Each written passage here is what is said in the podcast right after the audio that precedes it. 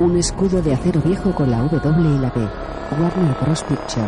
A Time Warner Company. Unas oscuras nubes cubren el escudo. Aparece el dibujo de un nudo celta. Legendary Pictures.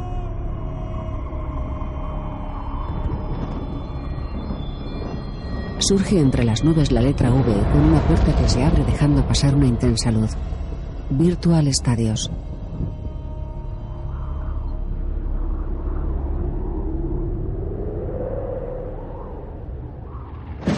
Trescientos. Unas salpicaduras de sangre forman la cifra sobre el cielo nublado. Es de noche. Un cementerio de cráneos resplandece bajo la tormenta. Un anciano alza un bebé desnudo. Cuando el niño nació, como todo espartano, fue examinado. Si hubiese nacido pequeño o raquítico, enfermizo o deforme, habría sido descartado. El anciano analiza al bebé sobre un montículo de piedra. En las faldas se agolpan las calaveras. En cuanto pudo mantenerse en pie, fue bautizado en el noble arte del combate. Un niño de unos siete años.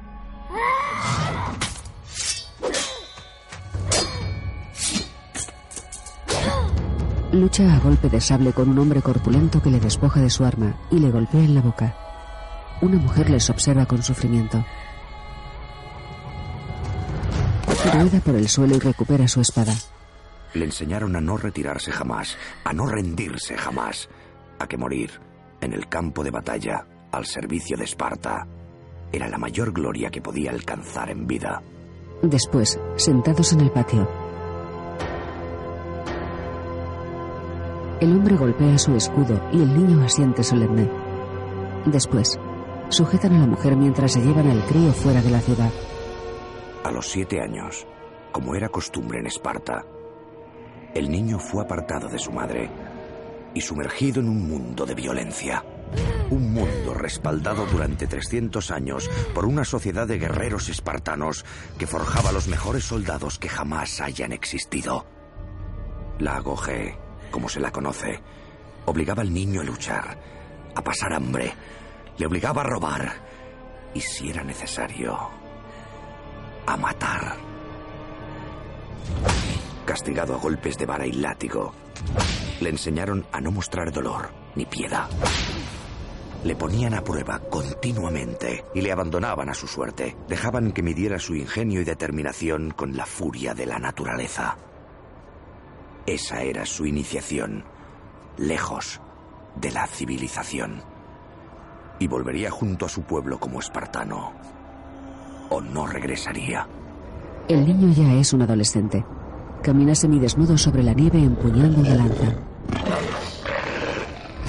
Un imponente lobo se aproxima al chico que está agazapado junto a una pared rocosa.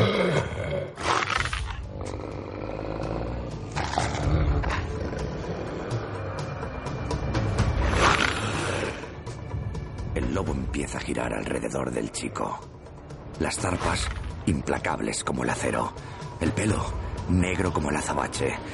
Los ojos ensangrentados, dos rubíes en la mismísima boca del infierno.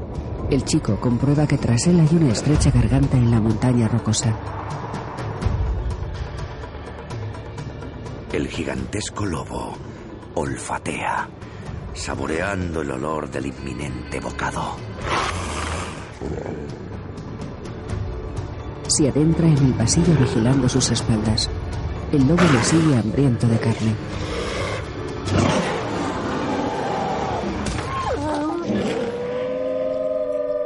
La bestia se lanzó a por él y queda atrapada en la estrechez de la garganta. No le sobrecoge el temor, simplemente es más consciente de todo cuanto le rodea. El aire, frío en sus pulmones, los pinos, que mecidos por el viento se estrellan contra la premiante noche. Las nubes se abren dando paso a una radiante luna llena. Su pulso es firme, su forma física perfecta. Clava la lanza en la boca del lobo. De nuevo en la ciudad.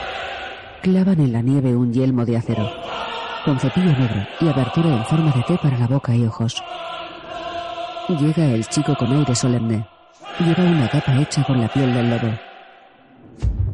Los soldados y el pueblo se arrodillan ante él. Y así es como el niño, al que habían dado por muerto, regresa con su pueblo a la sagrada Esparta como rey. ¡Nuestro rey, Leónidas!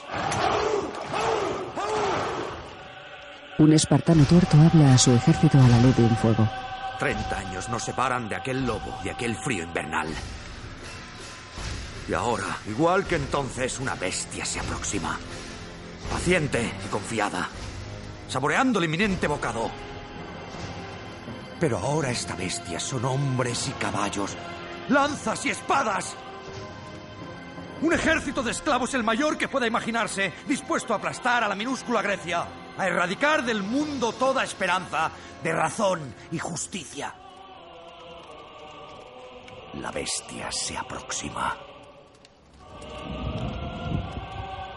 Y ha sido el propio rey Leónidas quien la ha provocado.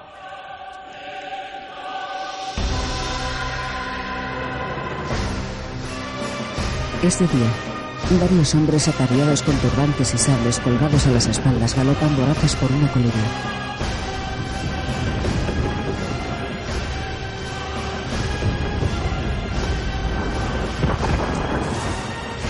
Avanzan con furia por un prado. A lo lejos se erige la ciudad de Esparta.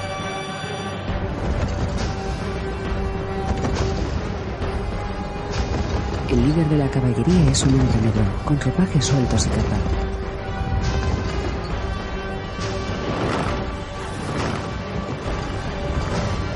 Activan la ciudad y entran en un pórtico cuadrangular rodeado de columnas.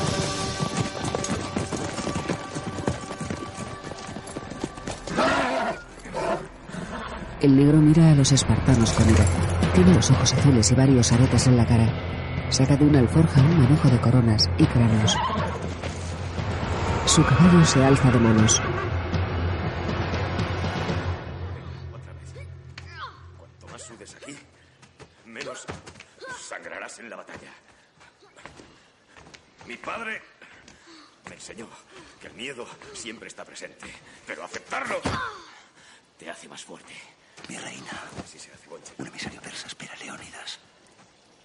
El rey Leónidas enseña a su hijo a Al pelear. final, la verdadera fuerza de un espartano reside en el guerrero junto a quien combate.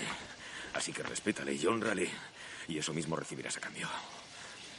Primero, se lucha con la cabeza. Y luego con el corazón. ¿Qué sucede? Un emisario persa te espera. No olvides la lección de hoy. Respeto y honor. Respeto y honor. Leónidas sale al pórtico donde le espera el emisario.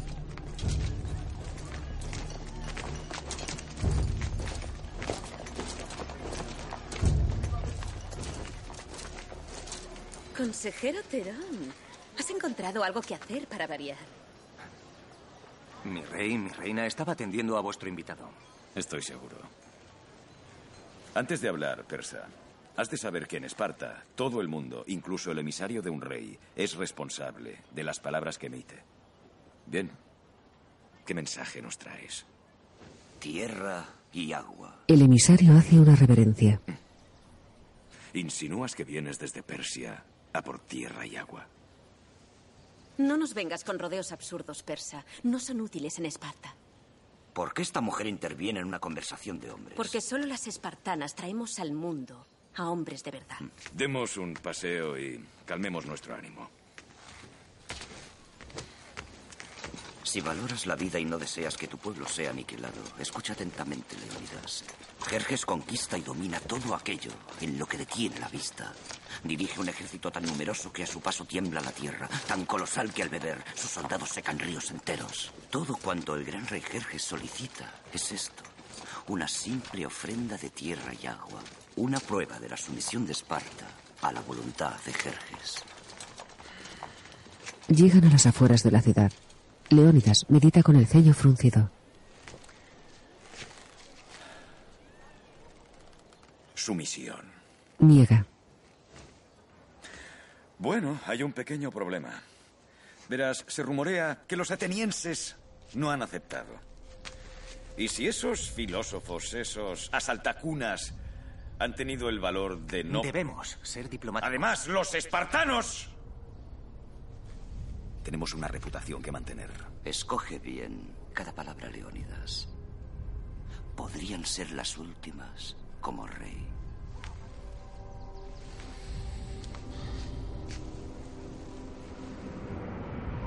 Leónidas reflexiona cabizbajo. Una suave brisa le agita la capa. Alza la vista hacia el horizonte. El sol de media tarde se cuela entre las nubes e ilumina el prado. Madres e hijos, ancianos y soldados, le miran a la espera de una respuesta. Se gira hacia la reina que le mira con gesto noble.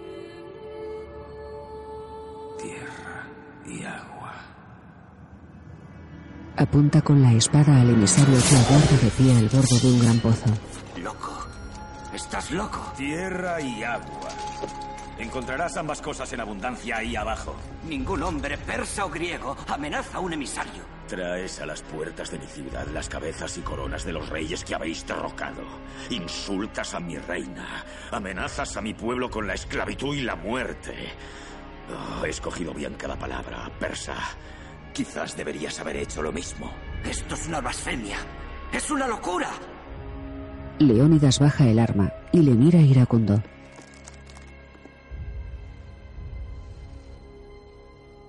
Se gira hacia la reina y ella asiente con la cabeza alta.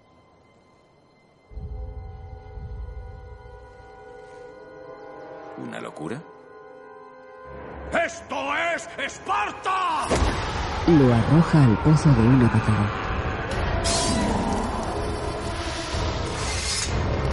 Leónidas guarda la espada y se retira. Sus soldados agarran con la cuadrilla del emisario y los lanzan al profundo pozo.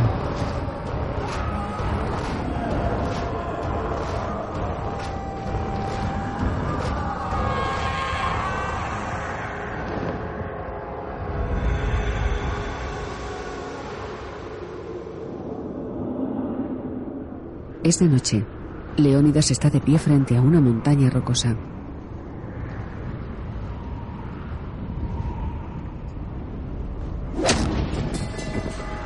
Clava su lanza en el suelo y comienza a escalar por el empinado macizo.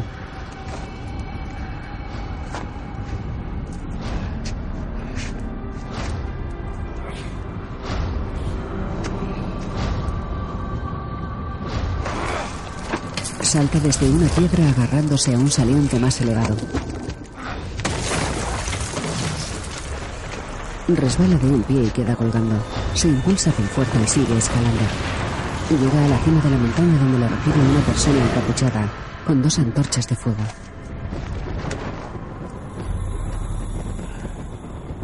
Bienvenido, Leónidas. Te estábamos esperando. Es un ser deforme, con la piel abultada y verrugosa. Alumbra con la antorcha un camino escalonado. Los éforos, sacerdotes de los antiguos dioses, cerdos endogámicos, más criaturas que hombres, criaturas a las que incluso Leónidas debe pagar y suplicar. Ningún rey de Esparta ha ido a la guerra sin la aprobación de los éforos. Acceden a un templo circular construido en la cumbre. Los persas afirman que sus soldados se cuentan por millones. Espero por nuestro bien que exageren. Pero no hay duda de que nos enfrentamos al mayor ejército jamás reunido. Antes de escuchar tu plan, ¿cuál es tu ofrenda? Leónidas le arroja un zurrón del que sale un suntuoso puñado de piezas doradas. Nos serviremos de nuestra superioridad en técnicas de combate y del conocimiento del terreno para derrotarles. Avanzaremos por el norte, hacia la costa, donde me aseguraré... Es agosto, Leónidas.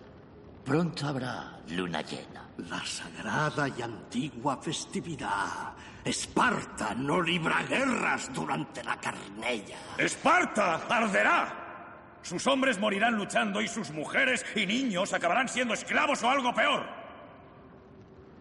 Así que bloquearemos el avance de los persas desde la costa, reconstruyendo el gran muro focense.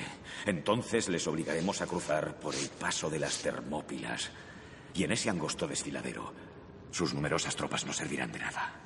Y acometida tras acometida, todo asalto persa se estrellará contra los escudos espartanos. Las bajas de Jerjes serán tan cuantiosas y sus hombres se desmoralizarán tanto que no le quedará otra opción que la de abandonar su campaña. Debemos consultar el oráculo. Confía en los dioses, Leónidas.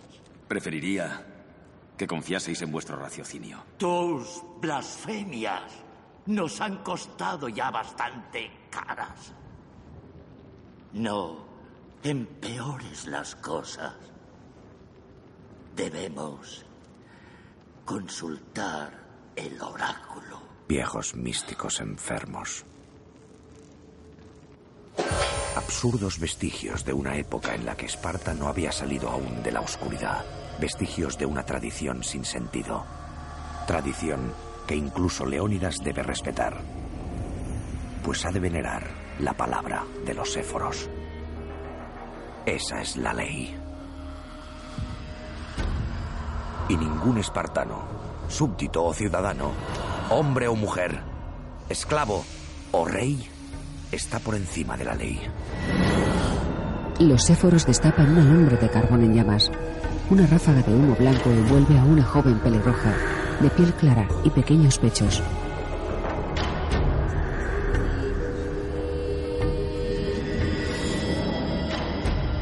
Semidesnuda, balancea su cuerpo con delicadeza y sensualidad. Parece flotar en el aire ante la mirada del rey y los éforos.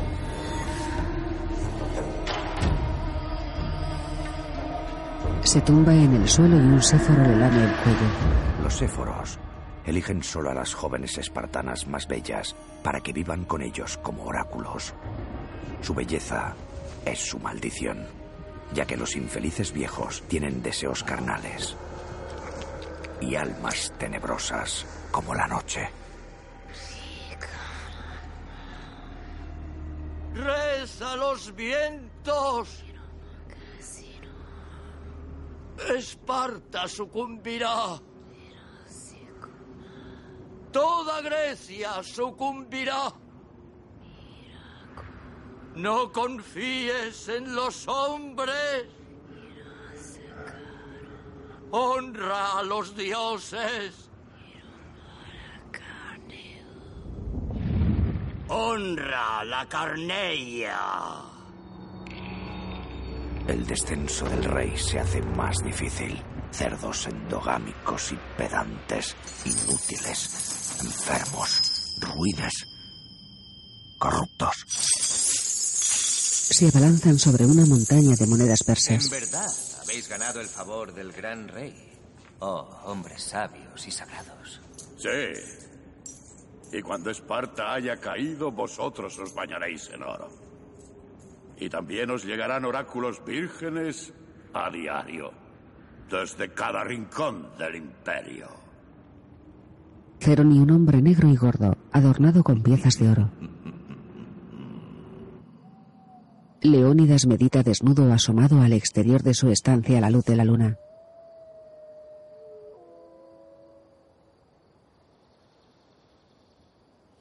Dentro, la reina descansa dormida en la cama.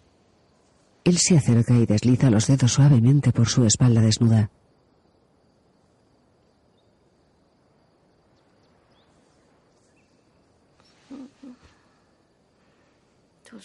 Pueden acabar lo que han iniciado tus dedos. O el oráculo también te ha despojado de tus deseos. Haría falta algo más que las palabras de una adolescente ebria para que cesara mi deseo por ti. Entonces, ¿por qué estás tan distante? Porque parece que las palabras del oráculo, esclavo y cautivo de viejos lascivos, pueden prender fuego a todo cuanto quiero. ¿Y eso roba el sueño de mi rey y le hace abandonar el calor de su cama? Solo las palabras de una mujer deberían turbar el humor de mi marido. Las mías. ¿Y qué puede hacer un rey para salvar su mundo cuando aquellas mismas leyes que ha jurado acatar le obligan a no hacer nada? No se trata de lo que un ciudadano de Esparta debería hacer, o un marido, o un rey. Pregúntate, amado mío, ¿qué haría un hombre libre? Ella le acaricia el rostro y se miran a los ojos. La reina lo atrae hacia sí y se besan. La pareja se funde en un apasionado beso y hacen el amor. Él la penetra con deseo.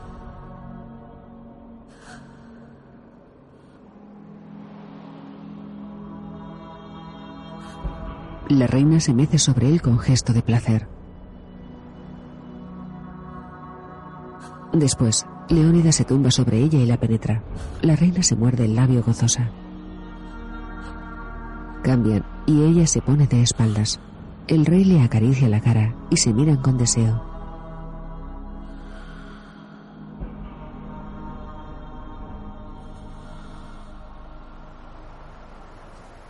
Al día siguiente, a las afueras de la ciudad, el rey se reúne con el ejército de espartanos. ¿Estos son todos? Como ordenaste. 300. Todos con heredero varón que prolongará su estirpe. Leónidas asiente.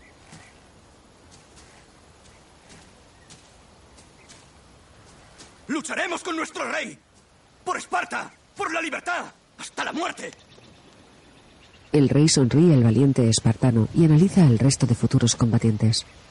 Se para ante un joven soldado. Es tu hijo. Es demasiado joven para haber sentido calor de mujer. Otros pueden reemplazarlo. Astinos es tan valiente y apto como el que más. Y no es más joven que nosotros la primera vez que combatimos juntos. Eres un buen amigo. Pero mejor capitán no hay. El capitán mira con orgullo a su hijo. Mi buen rey. Ceron y otros consejeros. Mi buen rey. El oráculo ha hablado. Los éforos han hablado. La tropa no debe marchar. Es la ley, mi señor. Esparta no debe ir a la guerra. ¿Y no irá? Yo no he dado orden en tal sentido. Solo estoy aquí, dando un paseo, estirando las piernas. Esos... eh, 300 hombres son mi guardia personal. Nuestro ejército se quedará en Esparta. ¿Y a dónde piensas ir? La verdad, no lo había pensado. Pero ya que lo preguntas, supongo que me dirigiré al norte. A las Termópilas. ¡En marcha! ¡En marcha! ¿Qué vamos a hacer? ¿Qué podemos hacer? ¿Qué podéis hacer? Esparta necesitará hijos. El ejército avanza campo a través. El rey se aproxima a la reina y su hijo que han ido a despedirle.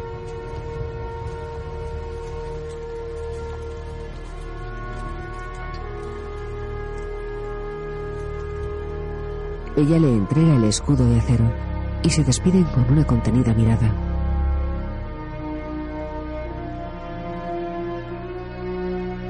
Leónidas asiente y se gira hacia su hijo. El pequeño le da el yelmo y se miran a los ojos.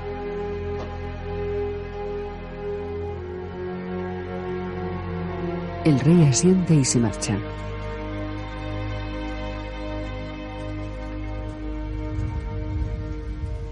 ¡Espartano!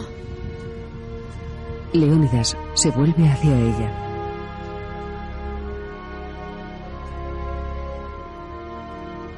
Sí, mi señora. La reina le mira a los ojos y labios con deseo contenido.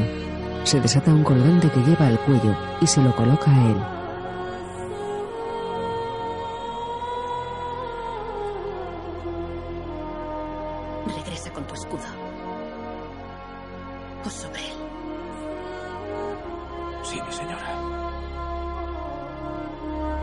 Se miran a los ojos sin mediar palabra.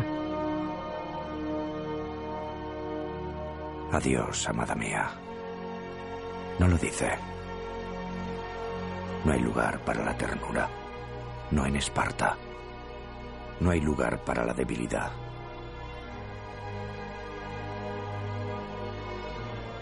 Solo los recios y los fuertes son dignos de llamarse espartanos. Solo los recios. Solo los fuertes. El cielo se tiñe de gris. A lo lejos, desde una pequeña colina, un ser jorobado con manos esqueléticas y uniforme espartano observa al ejército alejarse.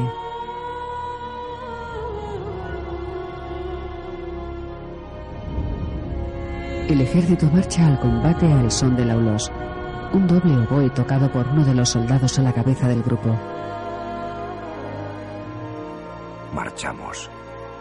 Por nuestras tierras, por nuestras familias, por nuestra libertad. Marchamos. Daxos. Qué agradable sorpresa. La mañana está llena de sorpresas, Leonidas. No son más que unos diez. Esto sí que es una sorpresa. ¡Silencio! Ese es un león. Hemos oído que Esparta se dirige al combate. Y deseábamos unir nuestras fuerzas. Si buscáis sangre, sois bienvenidos. ¿Piensas enfrentarte a Jerjes con solo un puñado de soldados? Me equivoqué al pensar que el compromiso de Esparta se equipararía al nuestro. ¿Y no es así? Tú, el de ahí. ¿Cuál es tu oficio? Soy alfarero, señor. ¿Y tú, Arcadio? ¿Cuál es tu oficio? Escultor, señor. Escultor, ya. ¿Y tú? Soy herrero, señor. ¡Espartanos! ¿Cuál es vuestro oficio? Daxos baja la mirada avergonzado. ¿Lo ves, amigo? He traído más soldados que tú. Al anochecer, el ejército descansa próximo a un acantilado. Leónidas pasea entre los soldados. Esta noche no se duerme. El rey no. Lleva 40 años preparándose para este glorioso momento del destino. Para este cuerpo a cuerpo entre escudo y lanza. Espada y hueso. Carne y sangre. Solo lamenta tener tan pocos hombres para sacrificar. El jorobado le sigue. Porta escudo y lanza cual soldado espartano.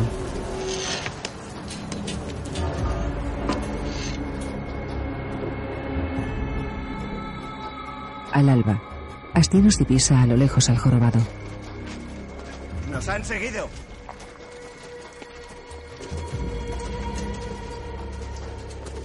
Lleva siguiéndonos desde que salimos.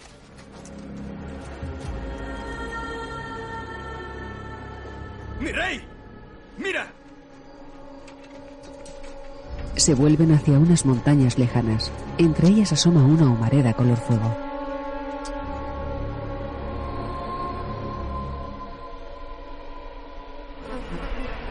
Encuentran una ciudad devastada. ¿Qué ha pasado aquí? ¿Dónde están los habitantes? Persas. Han debido ser unos 20. Una patrulla de reconocimiento. Pero estas huellas. Analiza una huella fresca en el barro. Se derrumba una pila de vasijas de barro.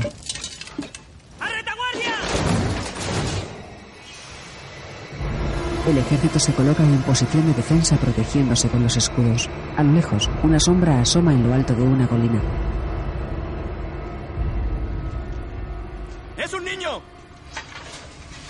Rompen la formación y dejan pasar al niño que camina hacia Leónidas.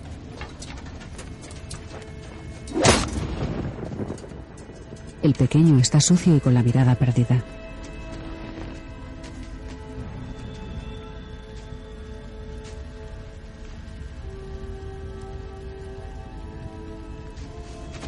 El niño se desmaya y el rey lo recoge. Abre los ojos levemente.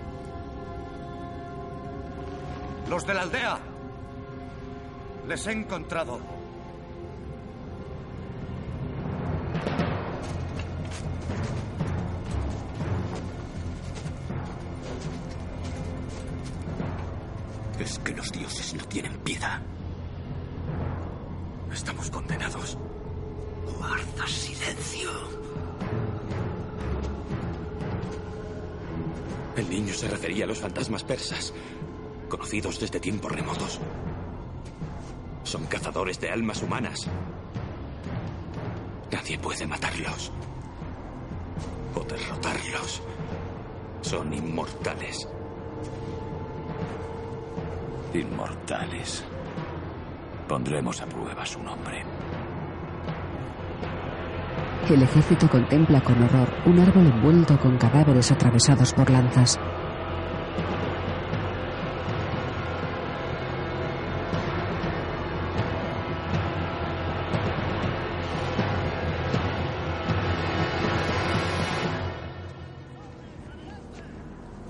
Hacia las Termópilas marchamos. Hacia ese angosto desfiladero marchamos. Donde las numerosas tropas de Jerjes no servirán de nada. Espartanos, ciudadanos soldado, esclavos liberados, todos griegos valientes.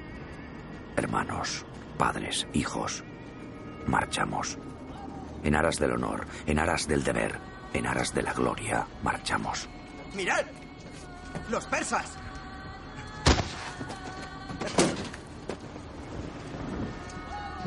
Hacia la boca del infierno, marchamos. Atraviesan una estrecha garganta que desemboca en el desfiladero de los Termópilas. El mar está lleno de navíos de guerra.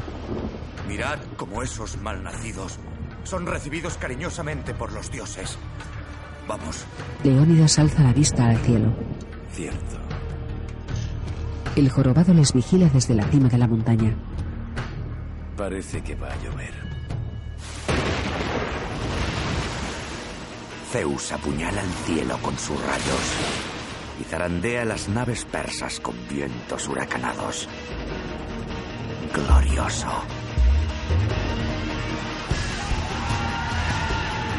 El mar azota con furia a los barcos persas y ahoga la tripulación. Los espartanos lo celebran con gritos de júbilo. Solo uno de nosotros mantiene la cautela espartana. El rey permanece firme ante la caída de los navíos. Solo él. Solo nuestro rey. En Esparta, una sirvienta conduce a un hombre a las puertas del templo.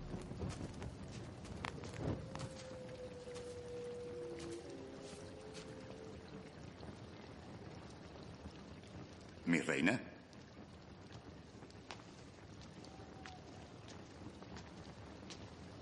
Mi reina, el patio es un lugar más apropiado para una mujer casada. Temo que los rumores y el protocolo sean el menor de mis problemas, consejero. ¿Es necesario tanto secretismo? ¿Cómo puedo confiar en alguien más allá de mi hogar? Incluso Aquiterón tiene ojos y oídos que infunden a Esparta duda y temor. Hablas como si toda Esparta conspirara contra ti.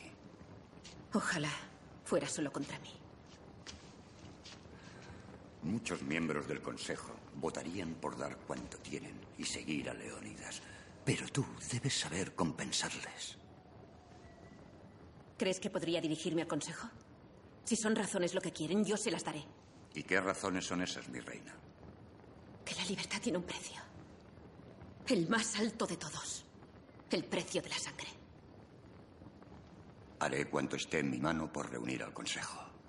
Y porque en su cámara resuene tu voz. Estoy en deuda contigo. No.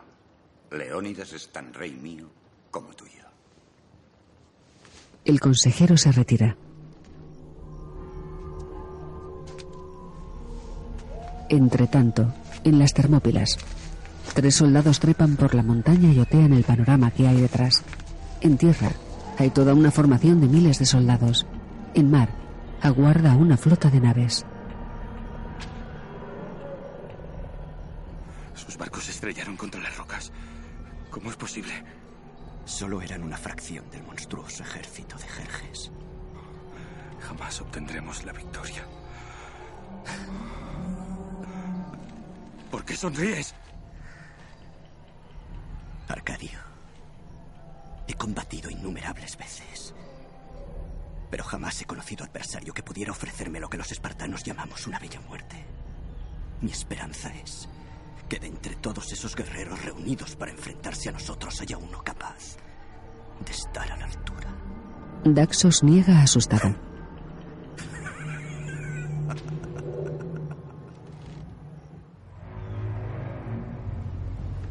¡Moveos!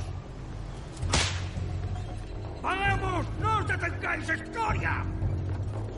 Un emisario desciende por el angosto desfiladero. Es transportado por esclavos a golpe de látigo. ¡Moveos! ¡Avanzad, os digo! Le acompañan unos cuantos soldados. ¿Quién está al mando? Soy el emisario del soberano del mundo, del dios de dioses, del rey de reyes, y por esa autoridad os exijo que me llevéis ante vuestro comandante. Los espartanos reconstruyen un muro en el desfiladero. Escuchad. ¿Creéis que nos asusta ese mísero puñado de hombres al que habéis dado muerte?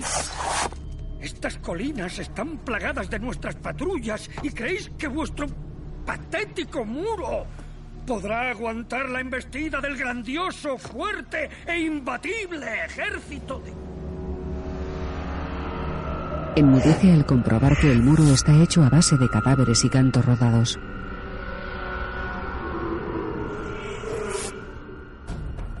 Nuestros antepasados construyeron este muro, utilizando piedras milenarias de las entrañas de Grecia.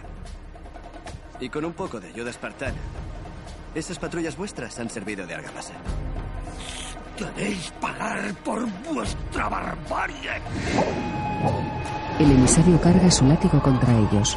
El espartano del pelo largo corre hacia él alzando su espada. Interrumpe la sacudida cortándole el brazo de un tajo. ¡Mi brazo! Ya no es tuyo.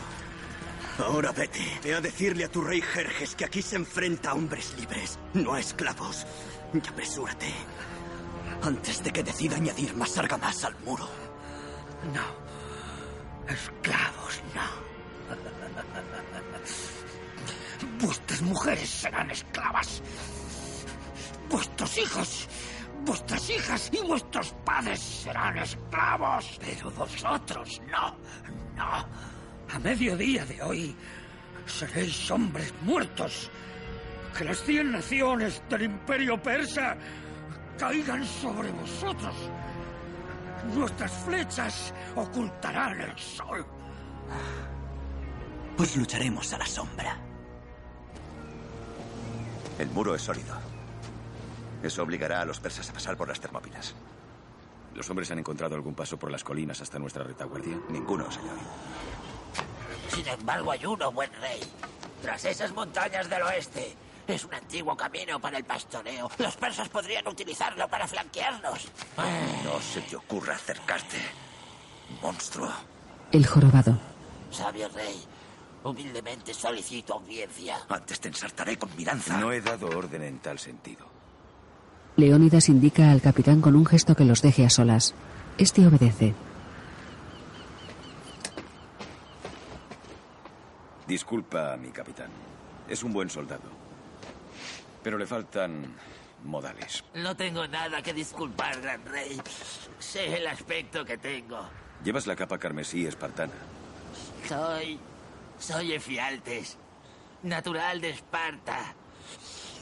El amor de mi madre hizo que mis padres huyeran de Esparta por temor a que me descartaran. ¿Tu escudo y tu armadura? De mi padre, señor. Te lo suplico, valeroso rey. Permíteme que limpie el nombre de mi padre sirviéndote en combate. Mi padre me adiestró para no sentir temor. Para que la lanza, el escudo y la espada formaran parte de mí tanto como mi propio corazón. Me ganaré las armas de mi padre, noble rey, sirviéndote bien en la batalla.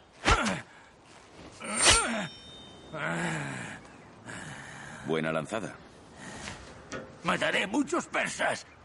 Es un hombre con rostro deforme y pronunciada joroba que le obliga a encorvarse. Alza el escudo. Señor. Alza el escudo tan alto como puedas. Lo intenta. Apenas se cubre la mitad de la joroba. Tu padre debió enseñarte cómo funciona nuestra falange. Luchamos como una única e impenetrable unidad. Ahí es donde reside nuestra fuerza. Cada espartano protege al soldado de su izquierda desde el muslo hasta el cuello con su escudo. Un solo punto débil y la falange se viene abajo. Desde el muslo hasta el cuello, Eciartes. Lo siento, amigo mío. Pero no todos hemos nacido para ser soldados. Pero yo... Si quieres contribuir a una victoria de Esparta, retira cadáveres del campo de batalla. Atiende a los heridos. Dales agua. Pero para presentar batalla, no puedo contar contigo. Yo... El rey se aleja.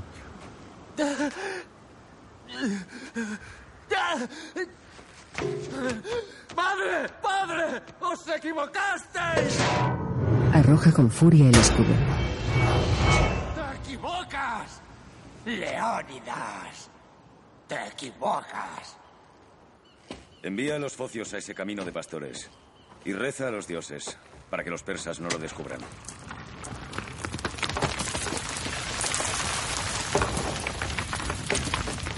Un terremoto. No, capitán. Formaciones de combate. Una numerosa formación persa avanza por el estrecho desfiladero. Empuñan lanza y escudo alargado.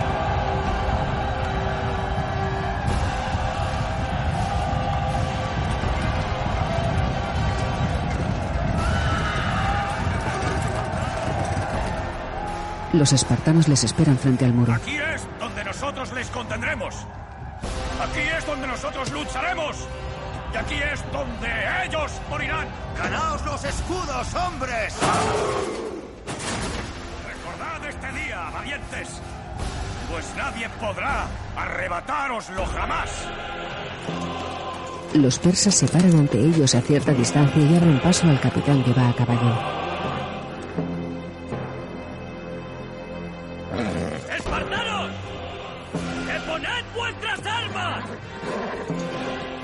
La formación espartana aguarda inmóvil en la boca de la garganta.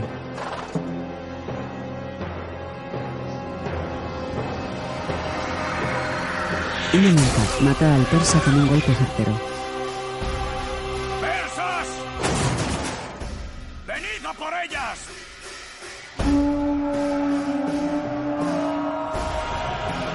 Los enemigos avanzan feroces hacia la garganta. Los espartanos aguardan en posición de defensa cubriéndose con el escudo y empuñando la lanza por encima.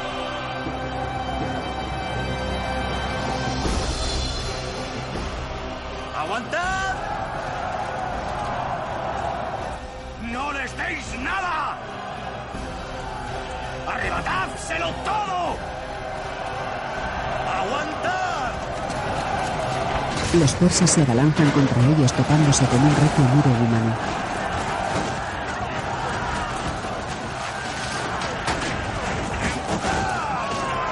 Los espartanos defienden su posición clavando los talones en el suelo.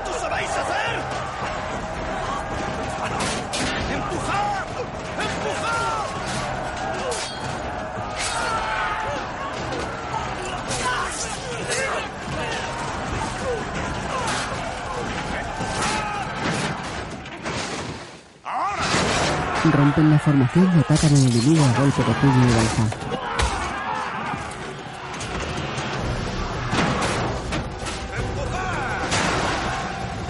Los espartanos primero empujan con los escudos y después embisten con las lanzas.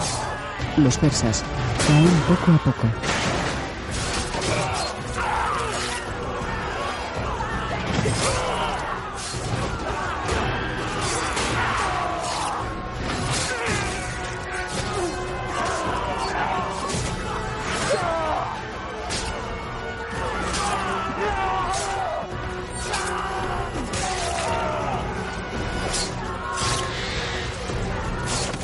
Los espartanos avanzan ganando terreno al enemigo. Deja detrás un manto de cadáveres.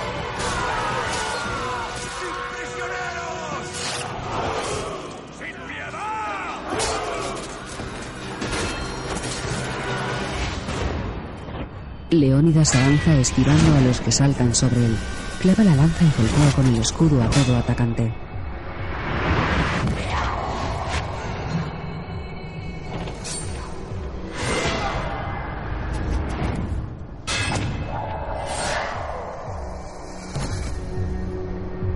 Impulso y arroja su lanza contra un enemigo clavándosela en el pecho. Saca la espada del cincho y se defiende con golpes de acero.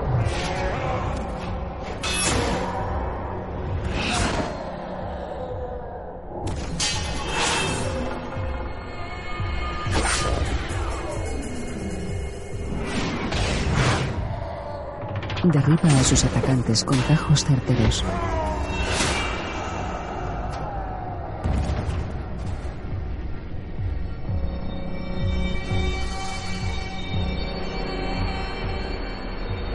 Cae de espaldas. Leónidas le hunde con rabia la espada en el pecho. Los persas que quedan en pie aguardan protegidos con los escudos. Parecen sedientos. Pues démosles algo de beber. Se colocan en defensa. ¡Al acantilado!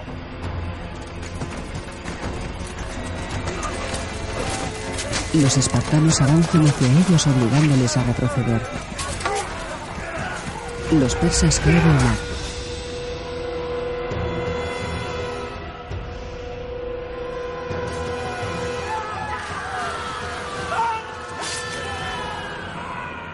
¡Alto! Esto es un buen comienzo.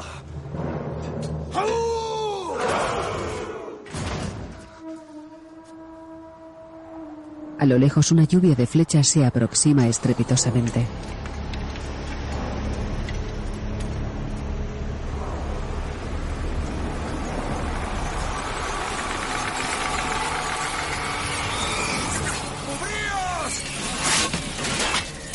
Las flechas chocan contra ellos que se agachan bajo sus escudos.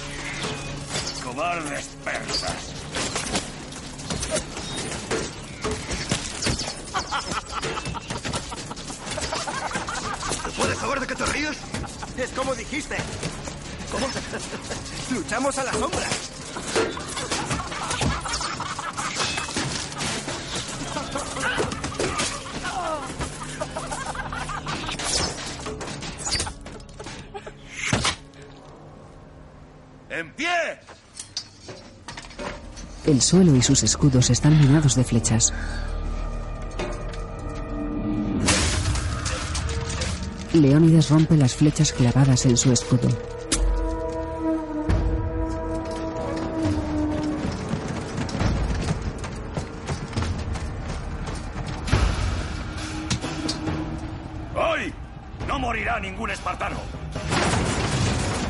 Se colocan en posición de defensa.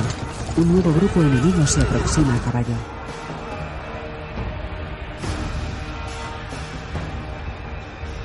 El rey libera la formación que aguarda en el desfiladero. Tras él, Astinos y el capitán. El chico mira preocupado a su padre. Tranquilo, hijo.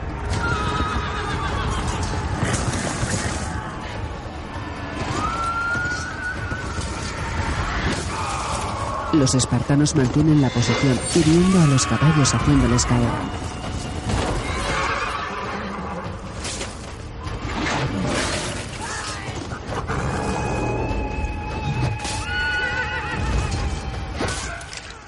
Hacemos aquello para lo que nos han adiestrado, para lo que nos han criado, para lo que hemos nacido. Desde la formación, hunden espadas y lanzas en el enemigo. Sin prisioneros, sin piedad. Buen comienzo.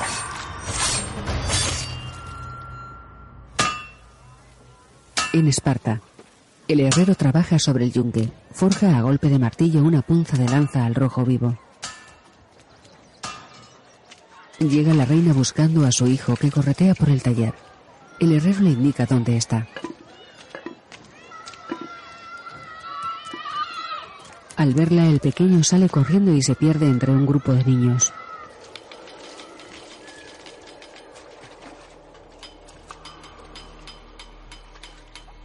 Ella camina hacia un callejón. Se cruza con un herrero, un aguador y un par de mujeres que le hacen una reverencia a su paso.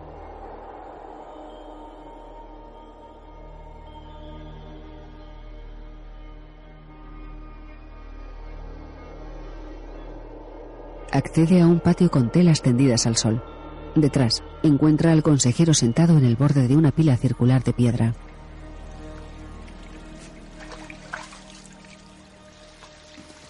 Temía que ya no vinieras.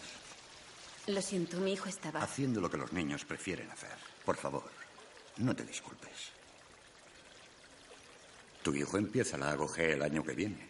Y como siempre es un momento difícil para una madre espartana. Sí, será difícil. Pero también necesario.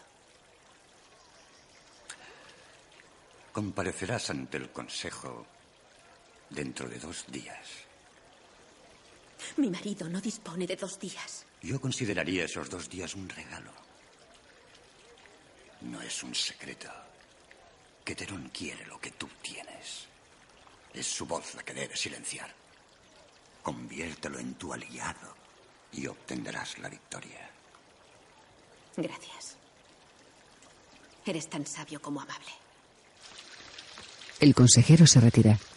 La reina queda reflexiva y con gesto preocupado. Mete la mano en la pila y observa el reflejo del agua cristalina.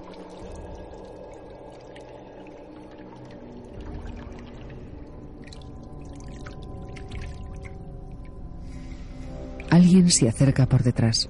Aquí está tu madre.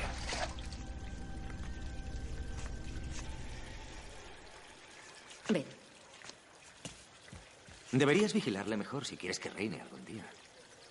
Sería una desgracia que algo malo le pasase a él o a su hermosa madre. Cerón se marcha y la reina agarra a su hijo con gesto contenido. Entretanto, en el campo de batalla.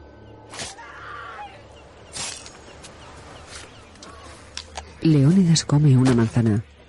Mientras, sus soldados rematan a los persas caídos que agonizan en el suelo. Los compatriotas griegos exploran enfrentarse a los persas, señor. Bien. Hay algo que creo que podrían hacer. Dile a Daxos que quiero que él y 20 de sus mejores hombres, los más valientes, estén listos para el próximo ataque. Leónidas. Stelios, recupera el aliento, hijo. Sí, mi señor. Los persas se acercan. Un pequeño contingente, demasiado pequeño para atacar.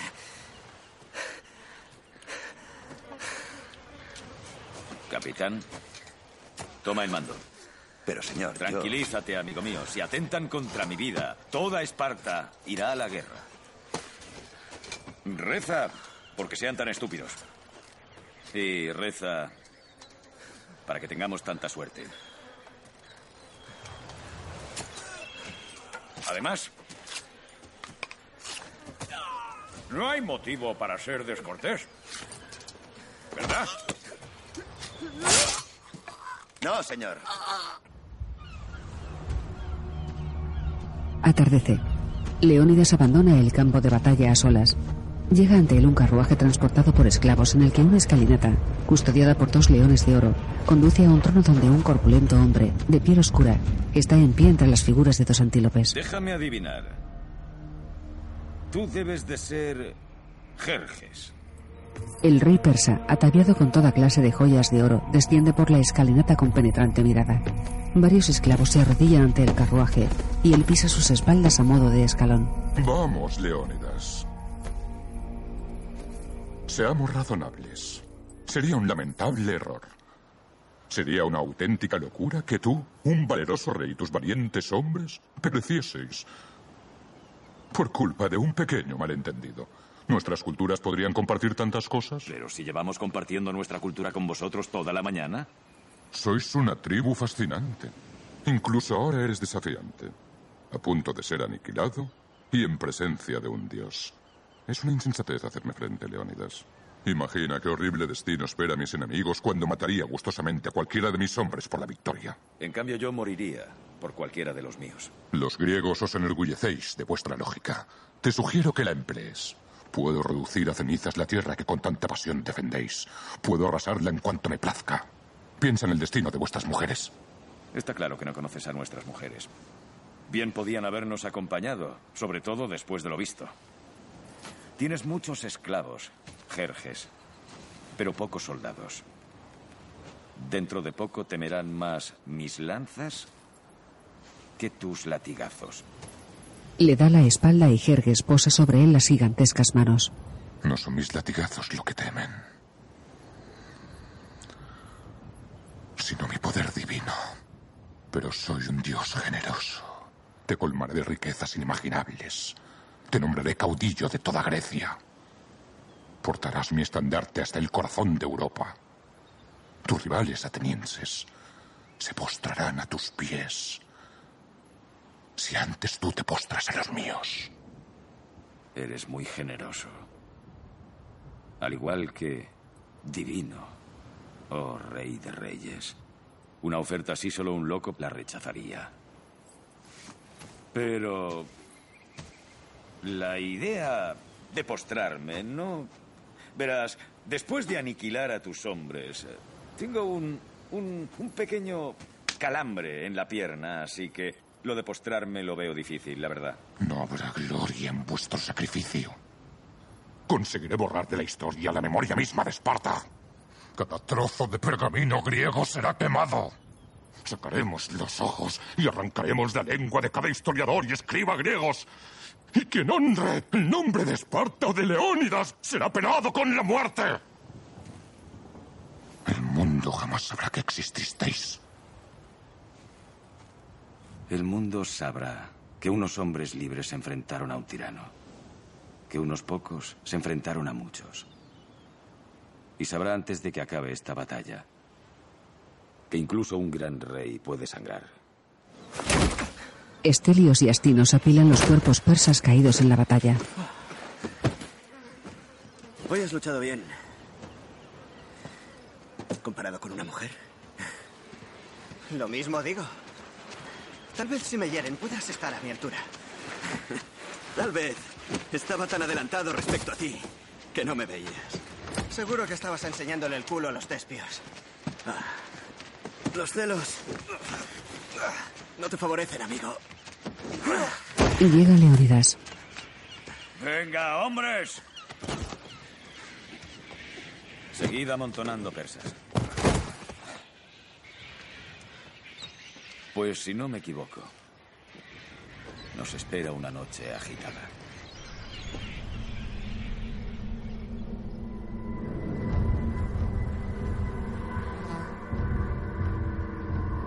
Es de noche cerrada. El cielo está cubierto de nubes y el viento sopla moderado.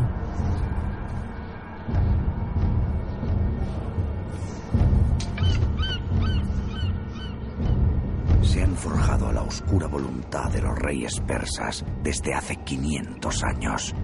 Ojos tan oscuros como una noche sin estrellas, dientes afilados como colmillos, desalmados. Aparece una nueva formación persa.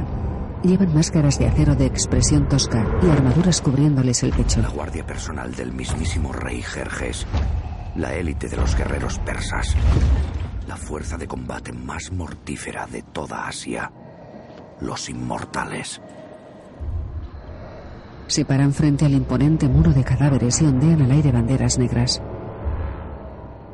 Pero el gran rey ha dejado al descubierto una fatal imperfección. El orgullo. Fácil de provocar, fácil de engañar. Antes de que las heridas y el cansancio hayan hecho mella, el muy loco nos envía lo mejor que tiene. Jerjes ha picado el anzuelo. ¡Espartanos, empujad! Al otro lado del muro, los soldados empujan la pared de cuerpos que se derrumba sobre el capitán del ejército persa. Inmortales. Ponemos a prueba su nombre. Los espartanos atraviesan la barrera de cadáveres y atacan al enemigo. Luchan a golpe de escudo y lanza.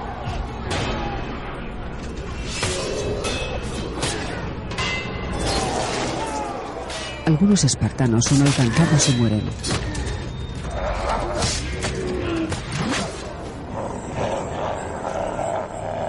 Los persas traen encadenado a un violento y deformado gigante.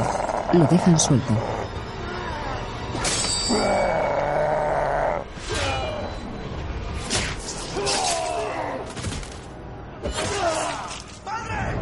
El capitán espartano derriba a un atacante. Después, él y su hijo lo matan clavándole cada uno la espada en el vientre. Se miran con orgullo. El gigante camina enfurecido hacia los espartanos.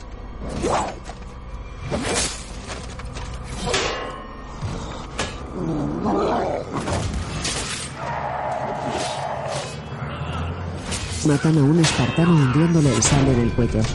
Dilios golpea a un persa arrancándole la máscara y dejando al descubierto la cara deforme. Este le mira embravecido y lo tira al suelo. Leónidas mata al persa antes de que se abalance sobre Dilios. Después, ayuda a su compañero a ponerse en pie.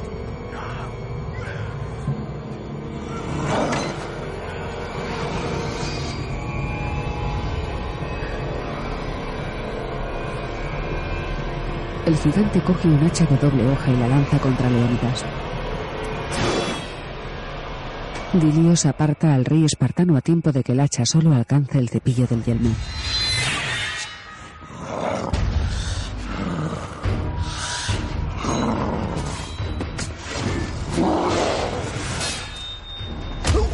Dilios lucha contra el gigante que le da una patada y aprieta los dientes enfurecido. Leónidas carga contra la criatura que le arrebata la lanza y la parte en dos. El rey espartano esquiva los golpes con rápidos movimientos y protegiéndose con el escudo.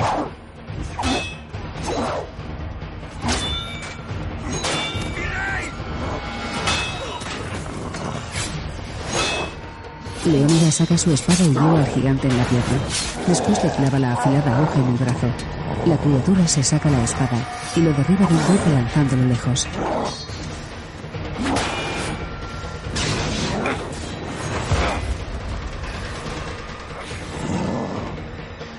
Leónidas coge otra espada del suelo y se defiende de un nudo en vista del gigante. La criatura lo inmoviliza en el suelo y le arranca el yelmo. Luchan cuerpo a cuerpo.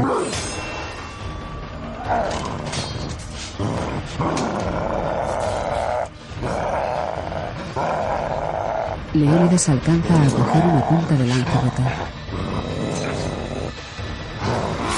Se la clava en el ojo.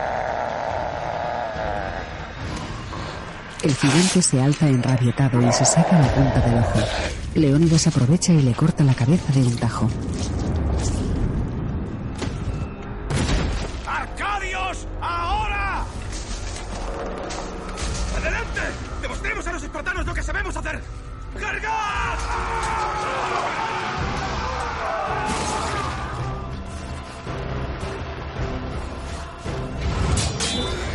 Gritan y maldicen. Apuñalan despiadadamente. Más rufianes que soldados. Siembran un caos monumental. Valientes aficionados cumplen su cometido. Leónidas recupera el yelmo y las armas. Otea el panorama y carga de nuevo contra los persas.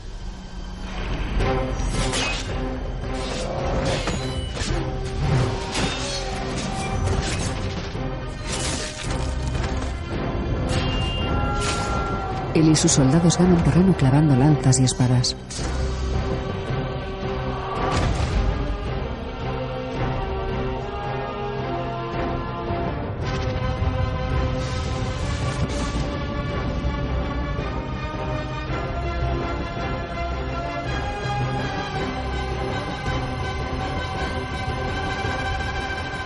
Inmortales. No han superado la prueba de nuestro rey y un hombre que se cree un dios siente como un escalofrío muy humano recorre su espalda. Jerjes observa la batalla desde lo alto de la montaña rocosa. Aprieta los puños impotente y enfurecido. ¡Por nuestro rey! ¡Aú! ¡Y por nuestros caídos! ¡Aú! ¿A quién nos hará enviar Jerjes ahora? ¿A quién? ¡Nada puede detenernos! Incluso el rey se permite soñar con algo más que la gloria. Un loco sueño. Pero así es. Contra las infinitas hordas de Asia, contra todo pronóstico, podemos hacerlo. Podemos defender las Termópilas. Podemos vencer.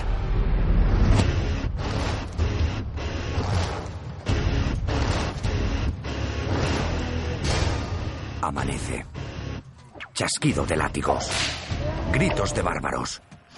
Desde retaguardia gritan. Desde vanguardia gritan.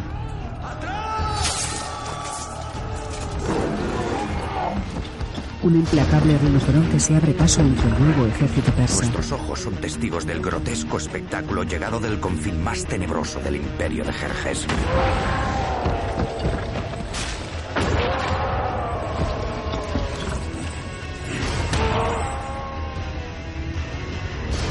Astinos lanza su pica clavándola en el ojo del bravío animal que corre feroz hacia ellos.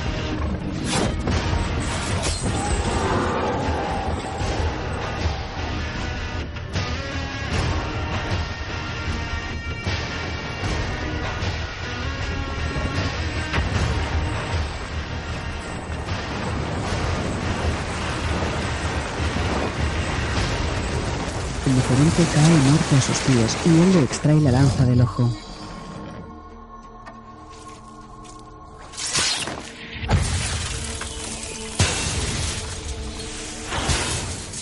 Fuerza falló, recurrieron a la magia. Las cien naciones del imperio persa caen sobre nosotros, los ejércitos de toda Asia. Obligadas a atravesar este angosto paso, sus numerosas tropas no sirven de nada. Estelios corre por el campo de batalla sorteando las granadas explosivas que lanzan los persas.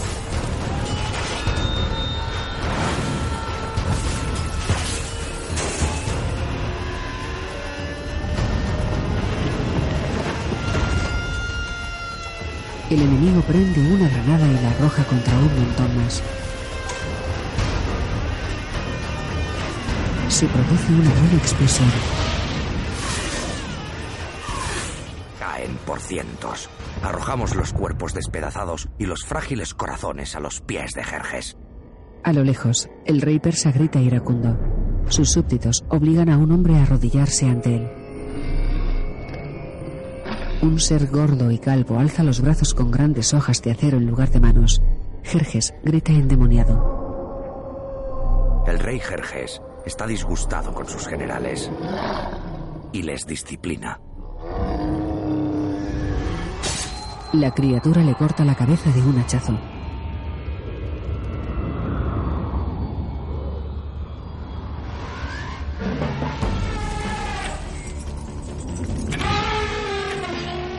Jerjes hace llegar monstruos de los rincones más remotos. Varios elefantes se abren paso en el angosto terreno. Los espartanos se protegen con los escudos. Pero son bestias torpes. Y los cadáveres persas amontonados en el suelo las hacen resbalar. Los elefantes caen por el acantilado, mientras los espartanos cargan contra los nuevos atacantes. Astinos mata a una ristra de enemigos a base de espada y escudo.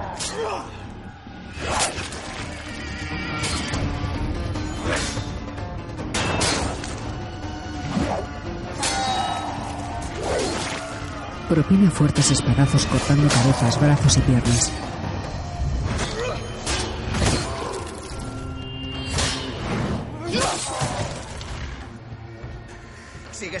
Alguien tiene que cubrir tus espaldas. Ahora no estoy ocupado. Estelios y Astinos se enzarzan a dúo contra un grupo de persas con turbante.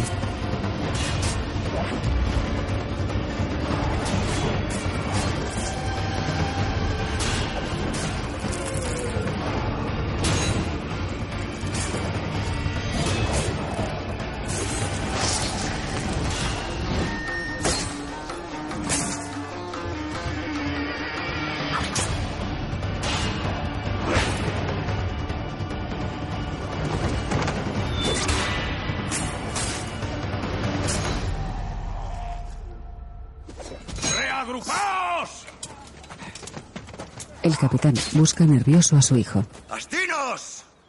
¡Hijo mío! El padre le mira con orgullo y asiente.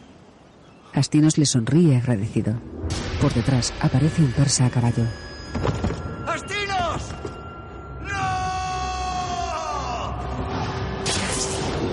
El persa le corta la cabeza al joven espartano.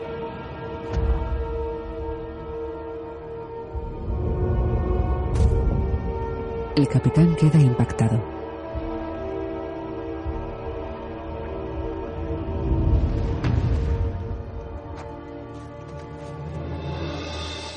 El día transcurre. Perdemos a pocos. Pero cada uno de los que cae es un amigo o un pariente. Cuando ve caer el joven cuerpo decapitado de su hijo, el capitán abandona la formación, sediento de sangre. Se quita el yelmo y arremete feroz contra los persas.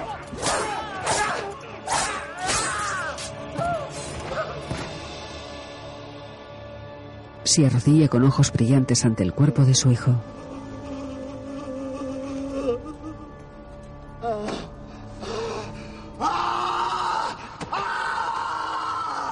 Los gritos de dolor del capitán por la pérdida de su hijo atemorizan más al enemigo que el atronador sonido de los tambores de guerra. Son necesarios tres hombres para reducirle y llevarle de vuelta a la falange. El día es nuestro. No hay canciones que cantar.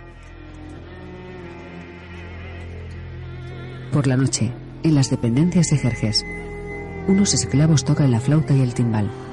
En la sala, hay mujeres semidesnudas ataviadas con toda clase de joyas por el pelo, cara y cuerpo. Un hombre mutilado de brazos se contonea postrado en un trono. Efialtes observa el espectáculo de su alrededor.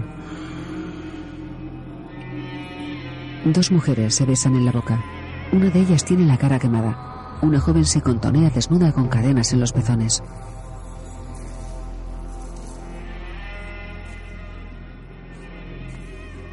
Cuán crueles fueron tus dioses al concederte esa forma, amigo Efialtes. Y los espartanos también. Qué crueldad rechazarte. Pero yo soy bondadoso. Efialtes repara en dos mujeres dándose placer. Todo aquello que llegues a desear. Toda la felicidad que puedas imaginar. Tantos placeres como tus compatriotas griegos y tus falsos dioses te han negado. Yo te los concederé. Pues soy bondadoso. Una mujer le acaricia la cara. Otra le besa la joroba y se contonea a su lado.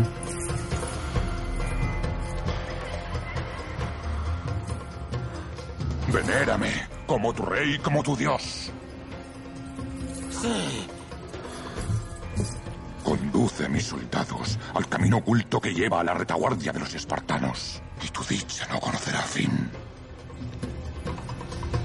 Una mujer se tumba bajo las piernas corvas de Fialtes y sube la pelvis. Sí, lo quiero todo. Riquezas. Mujeres.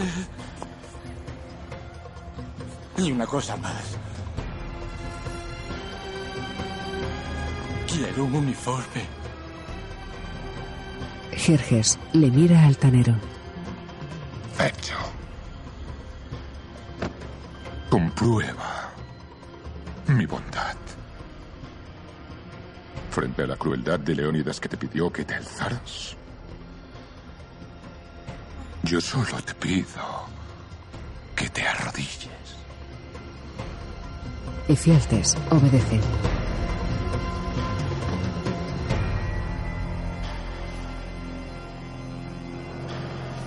Entretanto, en Esparta, la reina mira pensativa a la luna desde el patio de sus dependencias. Llega Cerón.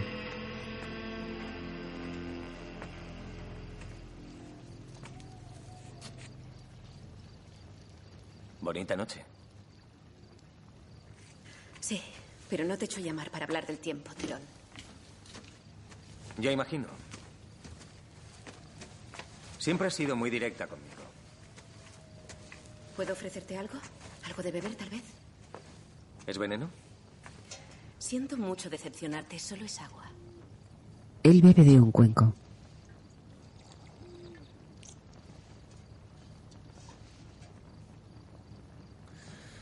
He sabido que piensas comparecer ante el Consejo. Sí. Necesito que me ayudes para que envíen al ejército al norte con nuestro rey.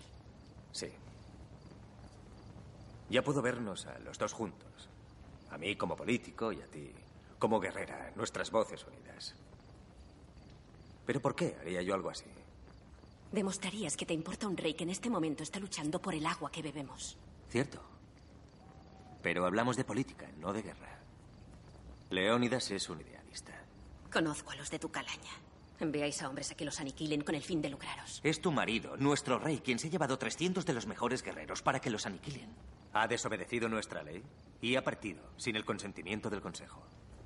Simplemente soy realista. No, eres un oportunista. Eres tan ilusa como Leónidas si crees que los hombres no tienen un precio en este mundo. Todos los hombres no nacen iguales. Es el código espartano, mi pequeña reina. Le da una bofetada. Admiro tu pasión. Pero no creas que tú, una mujer, por muy reina que sea, puede presentarse ante el Consejo y ganarse el favor de los hombres. Controlo esa cámara. Como si lo hubiera construido con estas manos. La empuja contra la pared, agarrándola por la mandíbula. Podría arrebatarte la vida ahora mismo. Comparecerás ante el Consejo, pero tus palabras caerán en saco roto. Leónidas jamás recibirá refuerzos. Y si llegara a regresar sin mi ayuda, acabará en prisión o algo peor. ¿Amas Esparta? Sí, ¿Y a tu rey? desde luego. La suelta. Tu marido lucha por su tierra y por su amada. ¿Qué puedes ofrecerme? A cambio de mi ayuda para que el Consejo envíe el ejército al norte. ¿Qué quiere un realista de su reina? Él sonríe lascivo. Creo que ya lo sabes.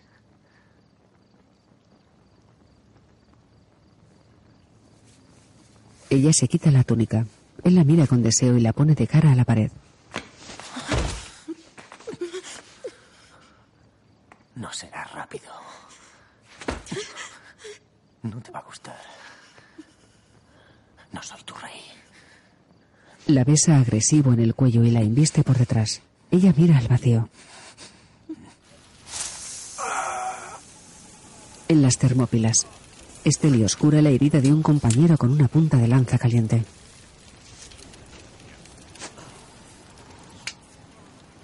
Dilios ha quedado tuerto de un ojo. Lo cubre con una venda. Dilios. Espero que ese rasguño no te haya incapacitado. En absoluto, señor. No es más que un ojo. Los dioses creyeron oportuno regalarme otro. ¿Y mi capitán? Maldiciendo a los dioses, allí, llorando a solas. ¡Leónidas! Estamos sentenciados. Sentenciados, te lo aseguro. Acabados. Daxos, cálmate. Un jorobado traidor ha mostrado a Jerjes el camino hasta nuestra retaguardia. Los focios que apostaste allí han huido sin resistencia. Esta batalla ha acabado, Leónidas. La batalla habrá acabado cuando yo diga que ha acabado. Los inmortales nos habrán rodeado al amanecer. Las termópilas habrán caído. ¡Espartanos! ¡Preparaos para la gloria! ¿Gloria? Has enloquecido. Ya no hay gloria que esperar. Solo podemos retirarnos o rendirnos o morir. Esa elección es muy simple para nosotros, Arcadio. Los espartanos jamás se retiran. Los espartanos jamás se rinden. Haz que corra la voz. Que todo griego del primero al último sepa la verdad. Que todos hagan examen de conciencia. Y de paso, Arcadio, hazlo tú también.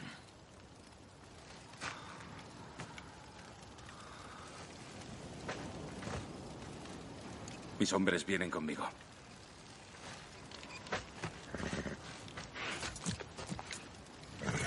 Buena suerte, Leonidas.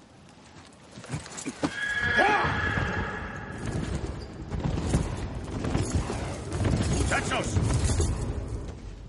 ¡Muchachos! ¡Atended! No hay retirada. No hay rendición. Esa es la ley espartana. Y como exige la ley espartana, nos quedaremos y lucharemos. Y moriremos. Una nueva era comienza. Una era de libertad. Y el mundo entero sabrá que 300 espartanos dieron su vida por defenderla.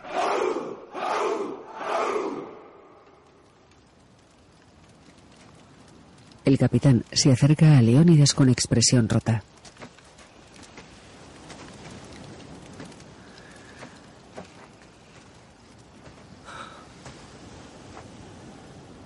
Amigo mío.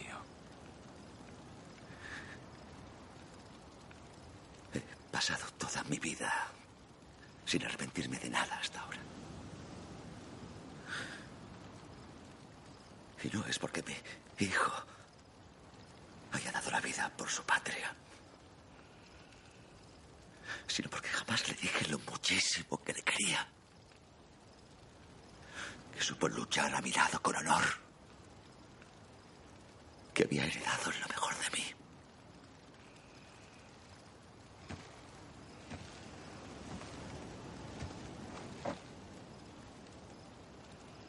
Mi corazón siente el dolor de tu pérdida. Corazón.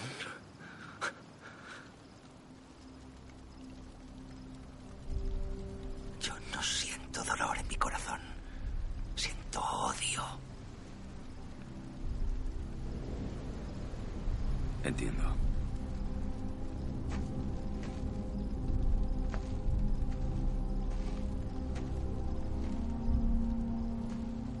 Dilios. Demos un paseo. Sí, mi señor. Pero mi rey, estoy preparado, listo para combatir. No lo dudo. Eres de los mejores. Pero tienes un don que no tiene ningún otro espartano. Harás llegar mis últimas órdenes al Consejo. Con fuerza y vehemencia. Cuenta nuestra gesta. Que todo griego sepa lo ocurrido aquí. Tienes una gran historia que contar. La historia de una victoria. ¿Victoria? Leónidas asiente y sonríe con orgullo. Sí, mi señor.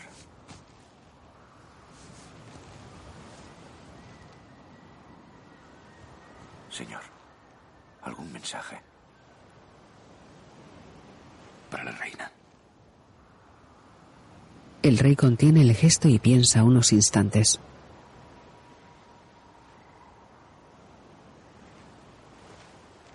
Se quita el colgante que ella le regaló y se lo entrega a Dilios.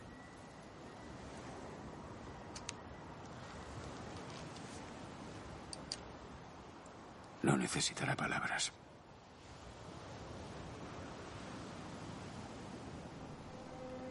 Dilios asiente y se va.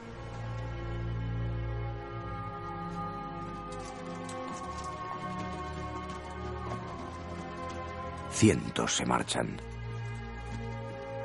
Unos pocos se quedan. Dilios se vuelve hacia sus compañeros antes de irse. Solo uno mira atrás.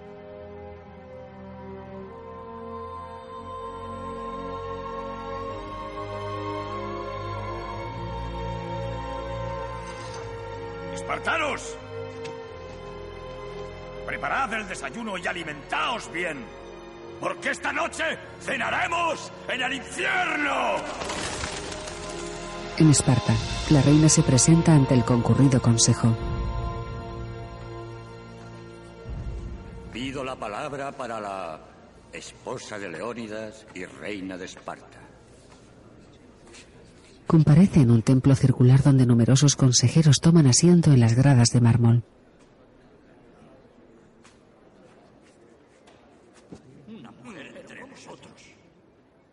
Consejeros, Comparezco ante vosotros no solo como reina.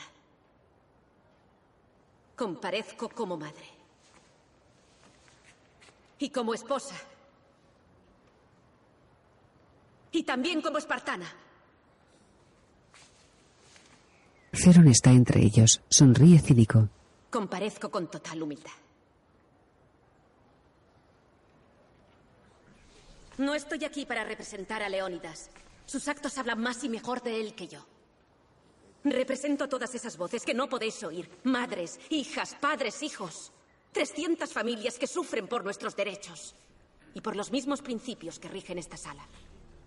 Estamos en guerra, consejeros.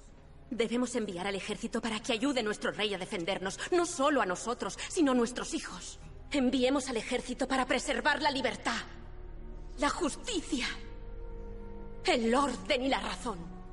Pero sobre todo, enviemos a nuestro ejército para que reine la esperanza. Esperanza en que un rey y sus hombres no desaparezcan de la historia. En que su coraje nos una. En que sus acciones nos hagan más fuertes. Y en que lo que decidáis hoy aquí refleje la valentía de sus hombres.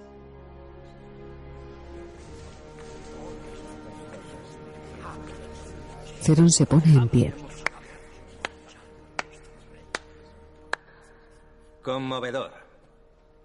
Elocuente. Apasionado. Pero eso no quita el hecho de que su marido nos ha llevado a la guerra, nobles señores. Te equivocas. Jerjes es el culpable, como antes lo fue su padre Darío en Maratón. Los persas no se detendrán hasta que nuestro único refugio sean los escombros y el caos. Esta cámara no necesita lecciones de historia, mi reina. ¿Y qué lección consideras necesaria? ¿Quieres que las enumere una a una? ¿Honor? ¿Deber? ¿Gloria? ¿Tú hablas de honor? ¿De deber? ¿Y de gloria? Háblanos de adulterio. ¿Cómo te atreves? ¿Que cómo me atrevo? Observadla con atención. Es la mismísima manipulación en persona. No juegues con los miembros de esta sagrada cámara, mi reina. Hace apenas unas horas se me ha insinuado gozosa. ¿De ser un hombre débil? Aún perduraría en mi piel su olor. ¡Esto es intolerable! ¡Ah! ¡Habla el hipócrita! ¿No recibiste una prebenda similar a cambio de que ella pudiera comparecer ante esta noble cámara para dirigirse al consejo? Eso no es cierto. ¿Ah, no? ¿Acaso no te invitó a entrar en la cámara del rey a ocupar la misma cama en la que horas después intentaría negociar conmigo con tanto fervor? ¿Escandalizados? Comercia con su cuerpo nobles caballeros mientras su marido promueve la anarquía y la guerra. Hasta las lenguas más astutas son esclavas de lo que callan. Mi pequeña y furcia reina. Ella le escupe. Qué impropio para una reina. Sacadla de esta cámara antes de que nos infecte con su ignominiosa e indecente presencia. Ella le quita la espada a un guardia y se la clava a Ceron. No será rápido. No te va a gustar. No soy tu reina.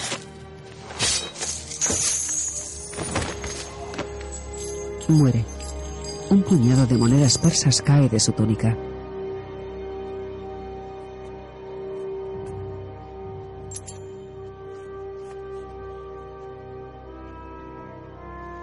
La reina se marcha.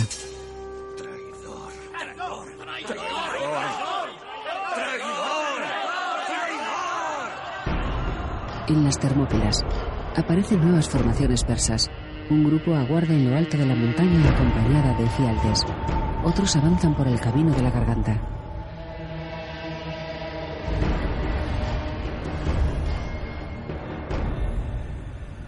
Llega Jerjes en su carruaje rodeado de cientos de soldados.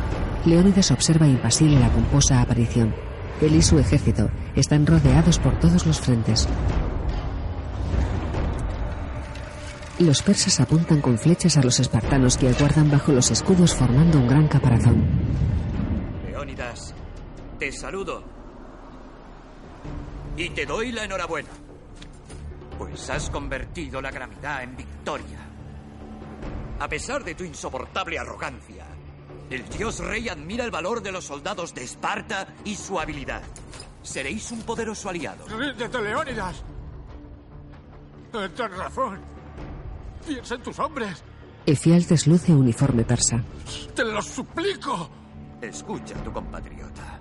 Él puede dar fe de la generosidad de nuestra divinidad. A pesar de tus múltiples insultos, a pesar de tus terribles blasfemias, el Señor de las huestes está dispuesto a perdonártelo todo y por si fuera poco, a recompensar tus servicios. ¿Luchas por tus tierras? Quédatelas. ¿Luchas por Esparta? Será más rica y más poderosa que nunca. ¿Luchas por tu reinado? Se te proclamará caudillo de toda Grecia.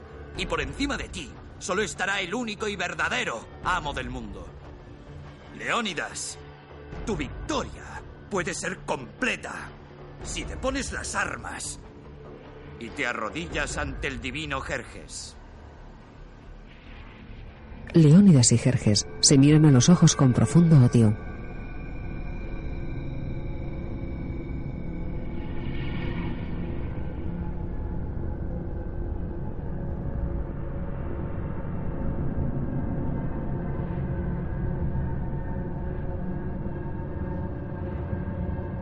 El rey espartano recuerda su encuentro con el lobo. Treinta años nos separan de aquel lobo y de aquel frío invernal. Y ahora, como entonces, no le invade el temor, sino la impaciencia. Es más consciente de todo cuanto le rodea. Del frescor de la brisa marina que besa el sudor de su pecho y cuello. De las gaviotas graznando, quejándose a la vez que devoran los miles de cadáveres flotantes. De la agitada respiración de los 300 hombres que a sus espaldas están dispuestos a morir por él, sin vacilar. Todos y cada uno de ellos dispuestos a morir.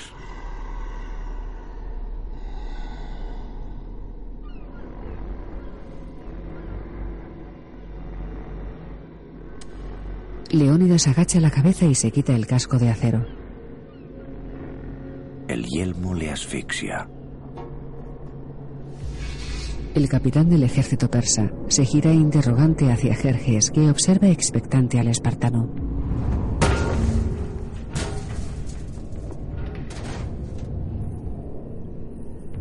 Jerjes se pone en pie con ansia triunfal. El escudo le pesa.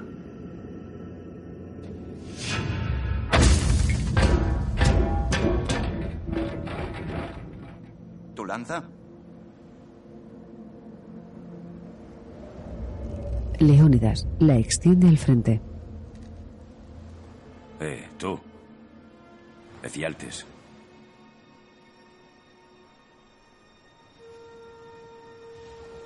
Ojalá vivas eternamente. El deforme traidor cierra los ojos arrepentido. Leónidas. Tu lanza. El rey espartano le mira de reojo desafiante. Jerjes aguarda impaciente en lo alto de la escalinata de su carruaje.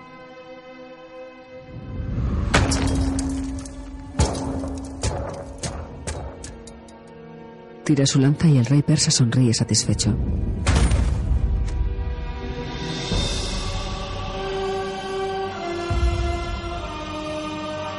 Leónidas se arrodilla y Jerjes alza los brazos victorioso.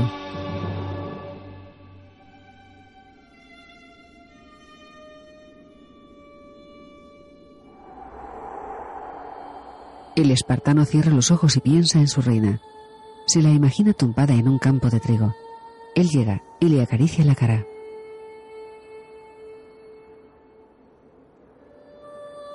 Ella abre los ojos y le sonríe con dulzura.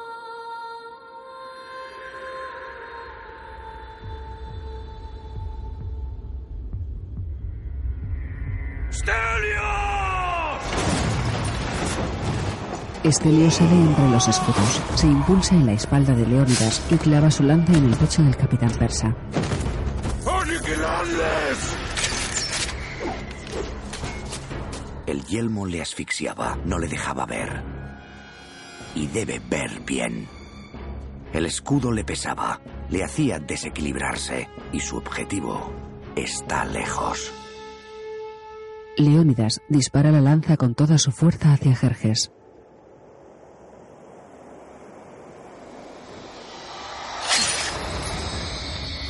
La punta de la lanza le roza la cara abriéndole una brecha en la mejilla.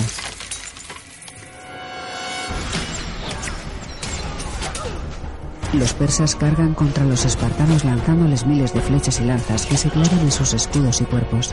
Jerjes se toca la cara horrorizado.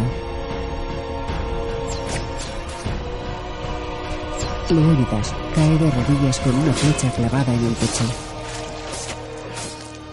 Tres persas hunden sus armas en el vientre del capitán. Este saca fuerzas y mata a dos de un espadazo.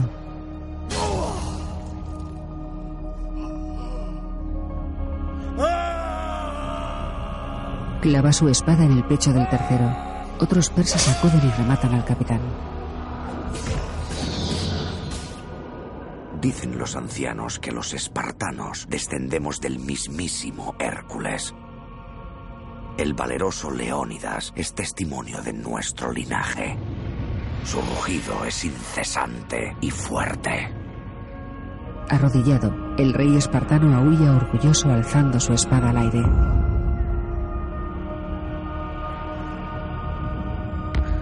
Los espartanos van cayendo poco a poco. Jerjes tiembla en el trono y Leónidas cae al suelo.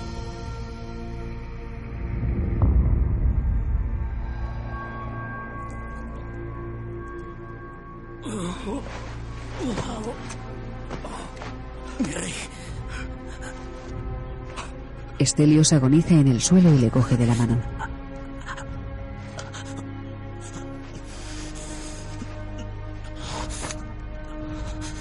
Es un honor morir a tu lado.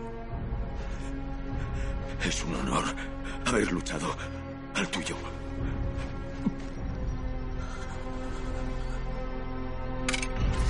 Los persas vuelven a cargar sus arcos.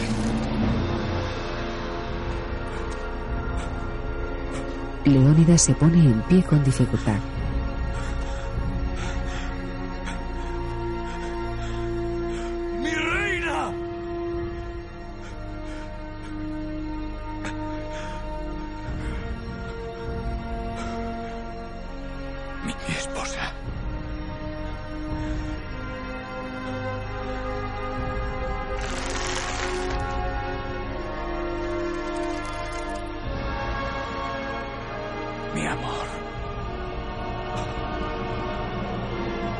Los brazos en cruz y una lluvia de flechas tiñe el cielo de negro.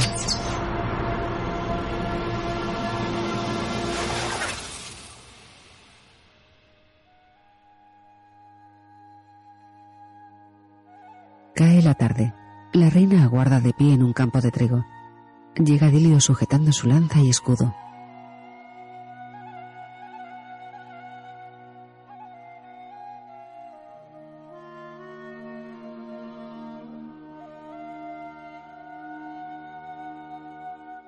Ella le mira interrogante.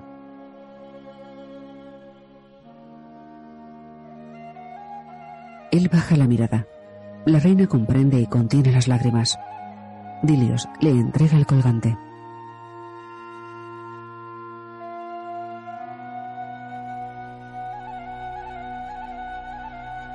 El espartano le coge la mano con afecto.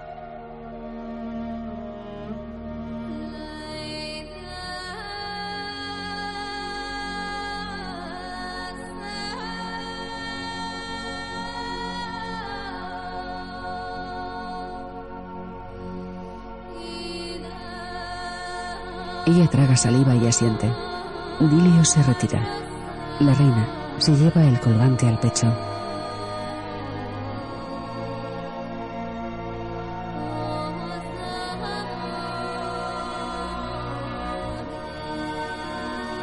El hijo de la reina corre a reunirse con su madre.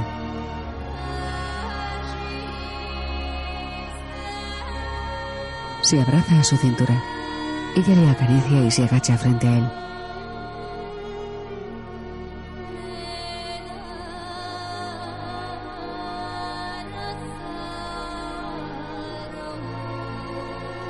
Con tristeza, le pone el colgante a su hijo y él cierra los ojos.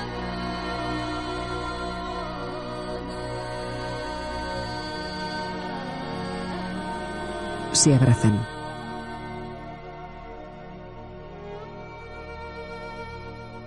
Recordadnos. La más sencilla de las órdenes que un rey pueda dar. Recordad por qué morimos. No deseaba homenajes, canciones, monumentos o poemas de guerra y valor. Dilios habla en el consejo. Su deseo era sencillo. Solo recordadnos. Fue lo que me dijo. Esa era su única esperanza. Que a toda alma libre que pase por ese lugar, en los innumerables siglos que están por llegar, desde las piedras milenarias, nuestras voces puedan susurrar. Decid a los espartanos, caballeros, que aquí, por la ley espartana, yacemos. Leónidas, cubierto por un manto de flechas. Así falleció mi rey. Y también mis hermanos. Hace apenas un año.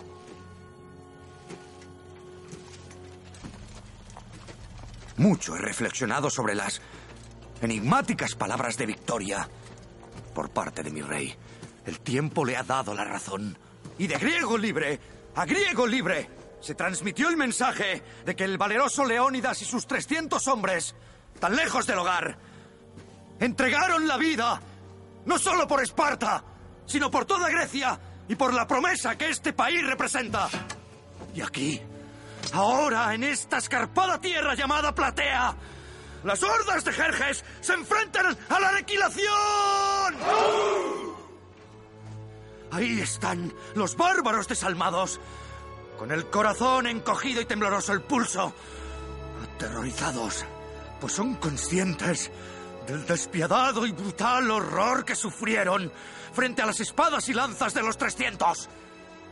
Y ahora, desde el otro lado de la llanura, contemplan a 10.000 espartanos a la cabeza de 30.000 griegos libres. ¡Au! El enemigo únicamente nos triplica en número, alentador para cualquier griego.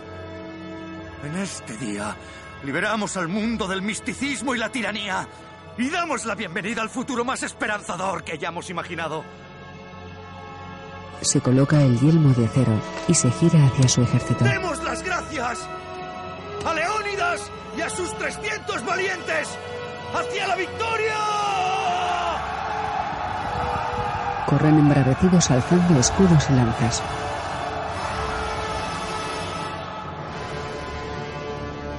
Fundido a negro. Dirección: Zack Snyder. Guión Zack Snyder, Kurt Johnston y Michael B. Basada en la novela gráfica de Frank Miller y Lynn Barclay.